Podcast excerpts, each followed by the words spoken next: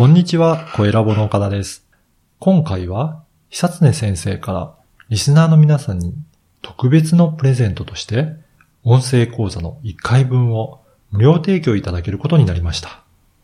せっかくプレゼントするなら、皆さんがよくご存知の方が良いだろうということで、2018年10月から2019年3月の NHK 連続テレビ小説満腹の主人公安藤桃福の音声講座をプレゼントさせていただきます。他の偉人の名言の音声講座も聞いてみたいという方は、今なら2回分無料でお聞きいただけます。ポッドキャストでお聞きの方は、説明文に URL を記載しておりますので、そこからお申し込みください。それでは、久常先生の音声講座をお楽しみください。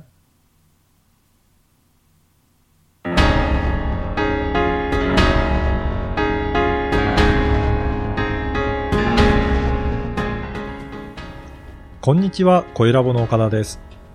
ビジネスパーソンのための音声講座、ビジネスに生かす偉人の名言を開始いたします。久常先生、よろしくお願いしはい、よます。ろしくお願いします。今回はどなたをご紹介いただけるでしょうか？えー安藤桃福。安藤桃福ですね。はい。ぜひ簡単にですが、あの、ご紹介いただけるでしょうか？はい、あのー今、NHK の朝の連ドラでね、はい。満腹、やってますよねはい。あれの主人う公ん。が安藤桃福なんですね。はい。で、この人はね、あのー有名なのはね、まあ、発明家、うん。あるいは実業家と言われてるんですけども、はい。まずね、チキンラーメン。はい。チキンラーメンを作りね、はい発明した人。それから、カップヌードルの開発うん。して、今、世界的に普及したインスタントラーメンの産業の創始者ですね。そうなんですね。日清食品の創業者ですね。ねすごいですよね。そういう方ですはい。はいで、あの、安藤桃福について、じゃあ、幼少期の頃からちょっとご紹介していただければと思うんですけど。あの、この人は1910年生まれなんですね。うんで、この年は何かというと、あの、ハレー彗星があー接近した年なんですよ。はい。ね。で、親はですね、それを見見てね、えーまあ世の中にえー幸せをいっぱいもたらすような人間になってほしいとはい。いうことで、百福と書いて桃福とました。うんそういう由来があるんですね。そして、えその通りの人生を送ったというね、うんえーことなんですね。はい。で、この人は発明家、あの、まあ、えーあのテレビをちょっと私見てますけどね、はい。えー終わる頃になってやっとチキンラーメンが そうですね。あできるでしょ？はい。つまり、発明家だったんだけども、うんまあ、失敗して成功したりしてうまくいかないんですね。うん。で、チキンラーメンの会ができたのは何歳だと思いますか？ね、何歳なんですか？48歳 ?48 ね。ずいぶんね、もう年を取ってからっていうことなんですね。あれ、瞬間輸熱乾燥法っていうのはね。で、あれ、あの、見てて分かったのは、あの、油で揚げたらはい。穴が開くんですねう。ん。あの、うん麺に。うんで、それを、あの、上につけると、その、あ穴が開いたところに水がは、お湯が入っていくんで、元戻るというね。それが発明らしいんですね。はい。それからね、えー61歳の時に、はい。究極のか加工食品、うん。カップヌードル。あ、カップヌードルもそうカなんですね。ップヌードルもね、すごいですね。すごいですよね、あ今僕ね、はいチキンラーメンがね、まあ、思い出があってね、はい。あの、大学生の頃ね、うん。よく寮でチキンラーメン食ってたんあ、ですよ。そうなんですね。であれ簡単でしょ、はい。入れて、お湯かけて、はい。何分か待つでしょ、はい。で、よく麻雀をね、はいしてたんですよ。はい。で、麻雀でしてね、か勝つとね、卵一個タオ入れる。ルは やってたのねい。。はい。で、チキンラーメンは懐かしいですね。今でも売ってますね。売ってますよね。で、今、卵のところがちょっと凹んで、うん置けるようにもななってますよね。どどこ卵のと？こあ、の、チキンラーメンの、その麺のところがちょっと凹んでるんですね。ええで、卵が起きやすくなってたりとか、そういう デザイン変わってます。あそうなの はい。すごいな。はい。すごいですよね。今でも流行ってますよね。えーそれからね、61歳の時に、えーカップヌードル。うん。で、カップヌードルね、最初ね、うまくいかなかったんですよ。ああ、そうなんですね。あんまり流行らなかったへのね。ところがね、ある事件があって流行ったんですよ。ーはい。1971年、は浅間山荘事件。い。はい。これはあの大学生が、あ赤軍派ですね。うん。で浅間山荘うん。にこもって、うん。そこで殺人事件をやるわけね。はい。うん内部でねうん、陰惨な事件があったんですけど、その時、1971年、私大学生だったんですけどうね、ん母親がね、わ私と私の弟も同じ大学だったんで、はい。この時期いたんですよね。はい。で二人が出てくるんじゃないかっていうんでね、うん。あの、心配したそうですね。ちょうどそういった時期なんですね。はい真冬だったんですよ。はい。雪があってね。はい。寒かったのね。この時に、あの、機動隊がまあずっとそこで、えー見張ってて、最後突入するわけですけども、この時にね、寒い時に機動隊がね、カップヌードル食べるんだよね。これが映像に映るわけですよ。そうですよね。もうテレビでいろいろ放映もされてたんですよね。機動隊を映してんだけども、はい。カップヌードル映ったわけうね。ん。これで爆発的な大ブームなの。うん。あれ食べてるの何なんだっていうことですね。はい。で、大ブームになるわけですね。はい。で、この人それでとどまらずにね、ずーっと発明家だからね、うん。あの、最後宇宙食ラーメン、スペースラムはい。で、これ NASA に提供するわけね。うん。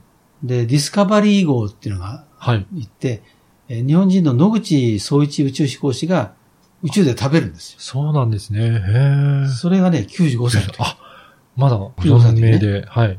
で、97歳の時亡くなるんですうよ。ん。そしたら、ね、日清食品の車窓は宇宙層宇だと。宙層。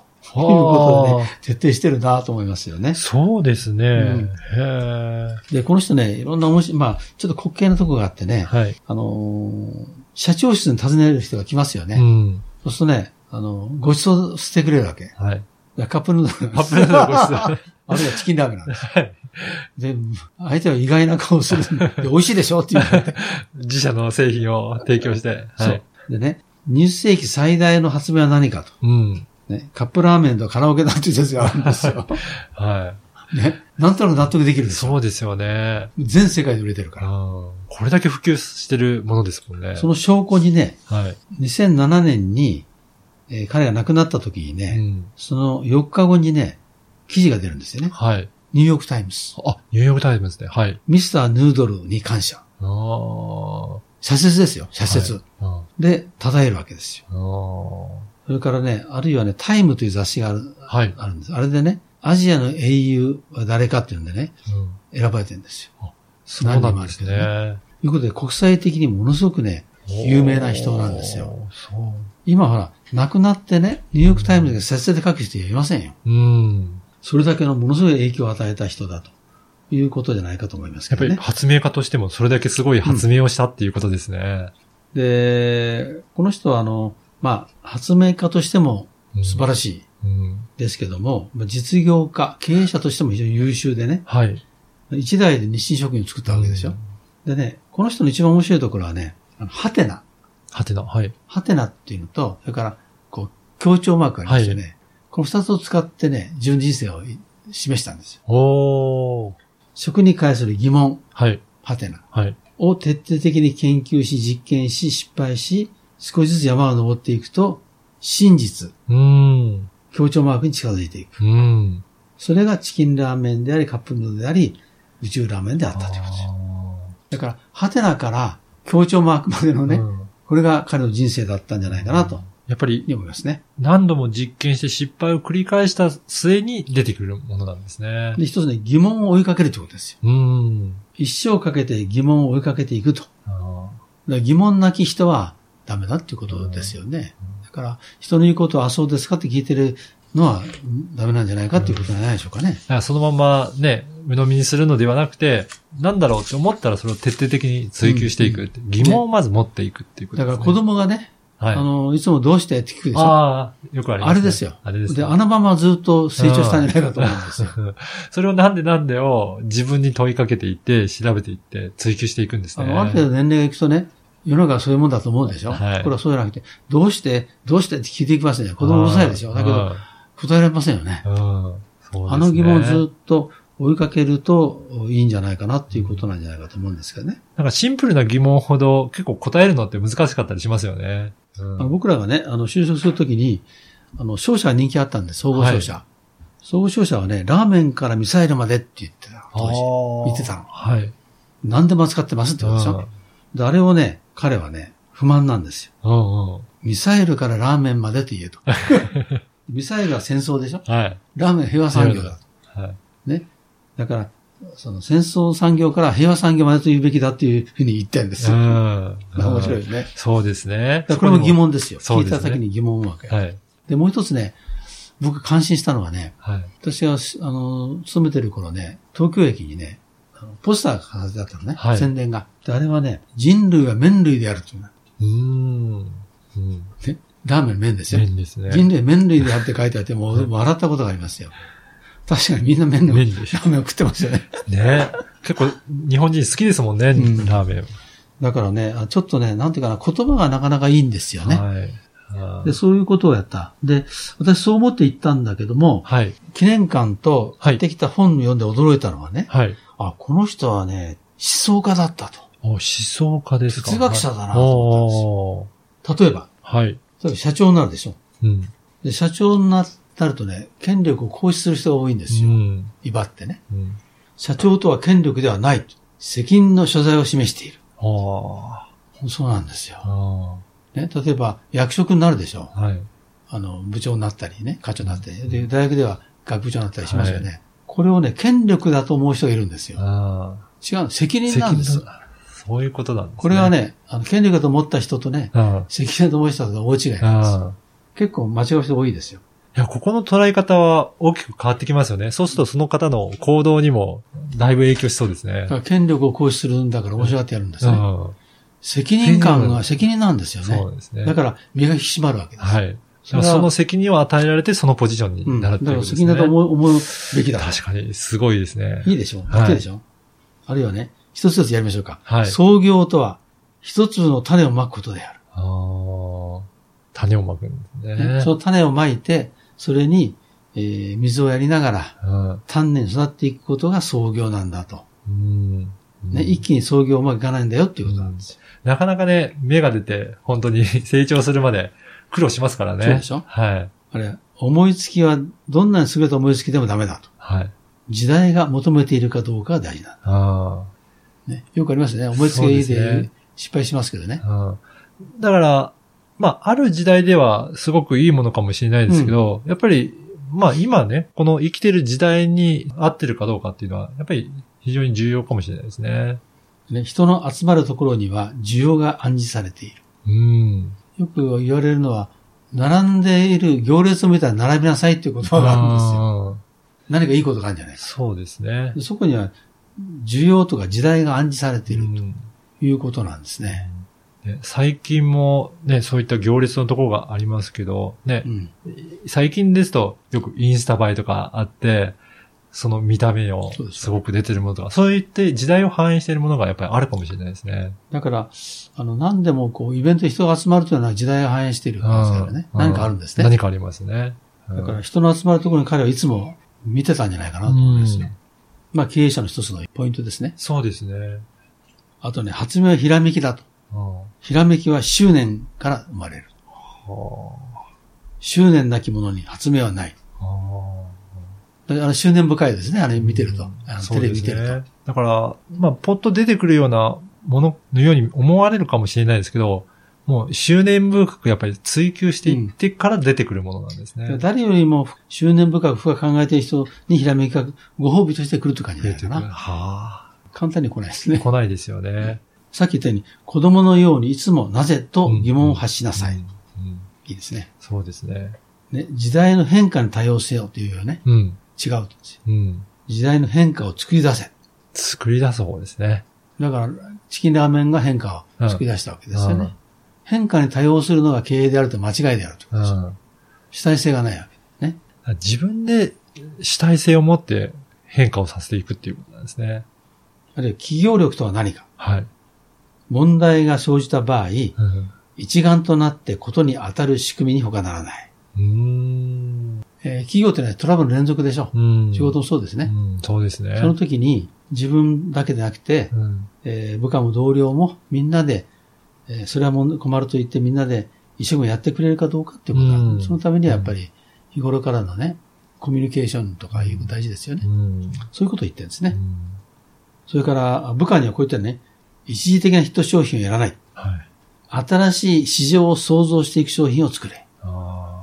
あラーメンはそうだったですあ。ね。ねもう、ずっと今まで、もうヒット商品であり続けてるって、だからすごいですよね。まあ、開発というのは新しい市場を創造することだと。で、開発とは時代を読む作業である。うん。だから時代を読まな読まなければ、いい開発はできない。うん。ということですね。この辺のね、言葉を聞いていると、やっぱり合わせるんではなくて、自分から作り上げていって、なんか想像していくっていうような、そんな意気込みが感じられますね。だから例えばね、あの、新市場開発担当とかありますよね。そうするとね、どうするかというと、時代を読む作業ですから。うん。だから、あらゆる人とつながる、うん。講演に聞く、本を読む、はい。それから海外も旅行する、うん。で女性の人たちと仲良くなる。うん。そういうものが開発担当者の仕事なんですね。うん。うん。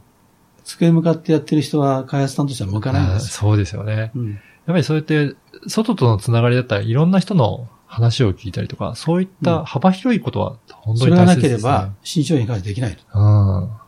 それからね、インスタント食品の本質は何か。あ時間を大切にする食品である。うん。そうですね。3分間できるね、すぐできますからね。だから、煮たりしなくていいわけでしょ。はい。だから、時間産業なんで、うん。ね、時間をね、たくさん作った産業なんだって言うんですよ。なんか捉え方で随分違いますね。それから社長とは何か。はい。社長とは権力ではない。責任所在だとさっき言いましたよね。うん同時にこう言ってるんですよ。社員、社会、全体がトップの姿勢を見ている。うん。社長の座は十字架を背負っているようなものだ。あのー例えばね、今、岡田さんも社長でしょ。はい。そうすると、いろんな人と部下もいますよね。はい。みんなが見られてますよね。そうですね。はいトラブルを起こりますよね、うん例えば。その社長が暗い顔するかどうか見てるでしょ。うん。ね。あるいは、えーヒット商品と思ったらヒット商品じゃないと。うん。この番組のようにね。はいその時でも、みんなが困った顔してる時も、どんな顔してるか見てる、見られてるわけですね。うんだからトップは見られてるんで、本心的な、本心を表すような顔はあんまりしちゃいけないんですよ。うん。危ない時には笑っとけっていうことですね。いや、やっぱりそうですよね。皆さん、トップを見てうん、どう動くのかっていうのは、やっぱり社員の方は非常に見てますよね見。ていつも見てる。うん。背中見られてる。見てますよね。顔も。うん。だからその意識を持てっていうことですよね。そうです。で、トップは先頭に立って、うん。旗印を掲げようと。それが社員の結束のためなんだ。うん。旗印がないトップはダメなんだってことね。だから何かこう、理念とかテーマとか、いうものを掲げなさいということ。はい。それからね、事業というものは、進むより引く方が難しい。あこれ、いいあ、ですね。そうですね。あの、やっぱり、撤退するっていうのは、本当に、どうやっていいかっていうのは、慎重にならないと動かないですね。これあの、昔からあの、日本の戦争も全部はいしんがり。はい。しんがりが一番犠牲があるから、そね。そこに一番優秀な人材をうん置くと。信長秀吉を置いたことがあるんですうよ。ん。そこでいい活躍をしたんですよね。はい仕事をするのは組織ではない。うん人である。うん。やれそうもないことを成し遂げるのが仕事というものである。当。たり前のことをやっても、それは仕事じゃないっていうことですね。うん。興味を持って取り組んだ仕事には疲労がない。うん。今疲労がないじゃないですか。そうですね。ね。はそれは、やらされてる仕事じゃないから。はい。自分がやってる仕事だから、疲労がない。そこは大きな違いは、やっぱりか実感しますね。だからに、働き改革じゃない、24時間働けってことですうよ。ん。そうでしょ？それからね、余人を持って変え難い人になりなさい。うん。得意技ですよね。うん。得意技を持ちなさいということですよ。あるいはね、自分の足で歩き、自分の目で確認しなさい。うん。そうでなければ、あなたの話には、重みも説得力もない。つまり現場を見ようってことね。うん現場を歩けってことね。これは最高な言葉なんですよ。はい。時計の針は時間を刻んでいるのではない。うん。自分の命を刻んでいるのだ。これが今日のあの名言にもなってますよね。そう。はい。確かにそうですよ。そうですよね。命がななくなっているわけですね。はい。これね、蚊取り線香のね、うんうん。ねありますよね。あれはさ、人生と同じだっていう人がいるんですよ。だんだんだんだん 尻に火がついていくわけよ。短くなっていって。寿 寿命が。ね。だからそれぐらい時間は貴重なものだっていうことですよね。食の、食べ物の仕事、食の仕事は生食です。うん。うん。聖なる仕事です。こう言われたらみんな頑張りますよね。うん。インスタントラーメンやってんじゃないんだと。そうですね。生食だ。はい。味に国境はない。うん。ハテナは協調のマークのもと。うん先ほどおっしゃった。うん、あれ、あれ、いい言葉ですね。うんでね、こうやって見るとね、結局この人何なのかというね、哲学者ですね。そうですね。そうでしょうん、だから、ね、あのー最初発明家っていうのはご紹介もありましたが、う。うん。いろいろそういった、ね、考えがあったもと、どういうことで発明に結びつけていくかっていうことを、なんかそういうやられてるんだなというふうに感じましたね。うん、素晴らしいですね。だから、うんあの、発明家としてチキンラーメンだと思って行ってみたら、実は大変な人だったとうん。いうのが今回私の発見ですね。そうですね。うん。これぜひ、はいビジネスパーソンにもどのように活かしていただくかっていうのを、ちょっと、あの、はアドバイスいただけるでしょうか。あこれはね、今、あの、日本が一番苦手であると言われている鍵であるイノベーションです。イノベーション。はい。あのイノベーターのじ、この人イノベーターなんですね。あで、それは疑問を。徹底的に研究する人なうん。ですよ。うん。で小さな疑問を一を書いて繰り返し解いていくうん人ですよね。だから疑問を持ちなさいとうん。いうのが今回の教訓じゃないかな。うんだからそれはもう、あの、一人一人が自分の、まあ、与えられた仕事をそのまま、まあ、こなすわけではなくて、なぜだろうっていうようなクエスチョンマークですね。まずそこを起点にして考えて、それで、えー協調マークのよううんに発見とか、新たなことにつなげていくっていうことなんですね。ですから、まあ、テレビもやってますけどね、はいイノベーターとして見ようとうん。いうふうにちょっと提案したいと思いますね。うんはい。ぜひそのあたりを参考にしていただければと思います。はい。はい。では最後にはい、おすすめのコーナーですが、今回おすすめいただけるのは何でしょうか、これはあのーカップヌードルミュージアム、安藤桃福発明記念う館。ん。で、これ二つあるんですね。横浜と、うんそれから関西の池田うん。にあります。はい。私も横浜の方の、ええーところには行ってきました。あれ、あの、カップヌードルミュージアムだからね、確かないと思って行ったんだけど、ものすごい立派な建物でしたね。そう、すごい綺麗でな場所ですよね。それとはい人がもう、ものすごかったでしょ。人気のね、ミュージアムですよね。子供がものすごいんですよ。はい。実際にオリジナルのカップラーメンが作れるんですよね、あそこうんで。これがね、に大人気でね、はい。子供がもう山ほどいましたいね。ますね。で、チキンラーメンファクトリーとか、はい。マイカップヌードルファクトリーとか、はい。カップヌードルパークとかうんあって、チキンラーメン手作り工房ができてう、ん。えーこねて伸ばして、蒸して味付けもできるとはい。いうことなんで、じなんていうかな、体験型の記念館はい。なんですね。そうですね。あるいはあの、カップヌードルの方は自分でデザインしたうんカップに、えースープと具材を入れてトッピング選べるとかね、はい。いうことだったんで、えややりましたか？そう、あの、子供と一緒に行ったんですけど、あそその具材とか、うん。自分でデザインしてっていうのを作って、実際にそこで絵を描いて、うんうん。好きな具具材を選べるんですよね。で、そのまんま、その工場にあるようなパッケージを、その場でやってくれるので、いいですね。で、そのまま持って帰って、実際に自分で食べられるんですよ。だから体験型はのい記念館ですね。だから、人物記念館に一つね、そういう新しいあのマーケットがあるような気がしますね。そうですね。一般的記念館みんないですから、体験型が。で、体験型のところに加えて、安藤桃福のいろいろ歴史だったり、うんその日清食品の歴史も学べるので、そこで学んだ後、こういった体験もするっていうと、子供たちも本当に楽しんで、えー参加できますね。あとあの、え研究小屋ってあったでしょ？はい、ありました。ねはい。あの、あれも、あって、ここでやったのかって入ってみてるのね。再現されてましたね。うんあれもいいでですね。だから、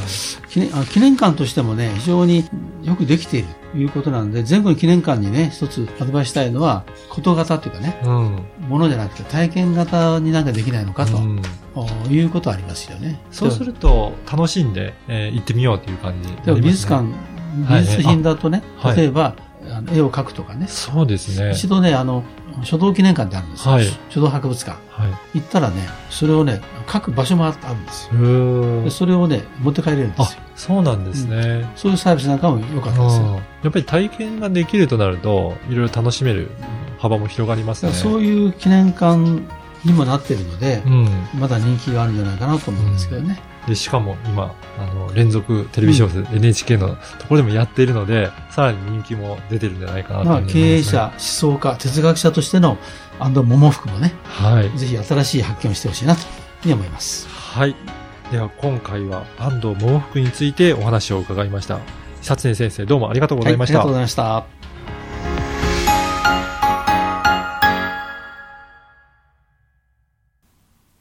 いかがだったでしょうか？